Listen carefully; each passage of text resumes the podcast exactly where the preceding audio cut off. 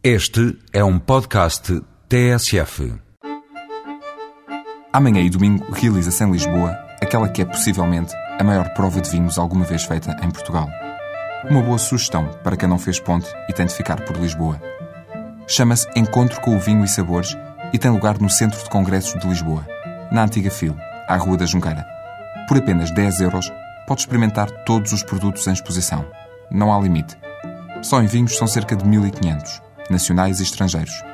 Estão representados 250 produtores de vinhos, queijos, presuntos, enchidos e azeites.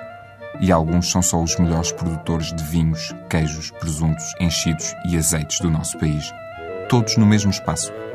A principal particularidade do evento é mesmo o facto de se dirigir ao grande público.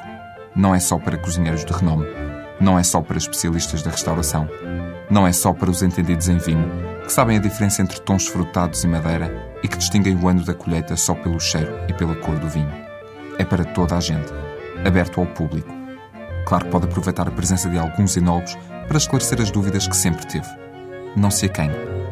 E haverá também um workshop de cozinha, uma prova de cafés e provocações gastronómicas a cargo de alguns dos mais conhecidos chefes de cozinha nacionais.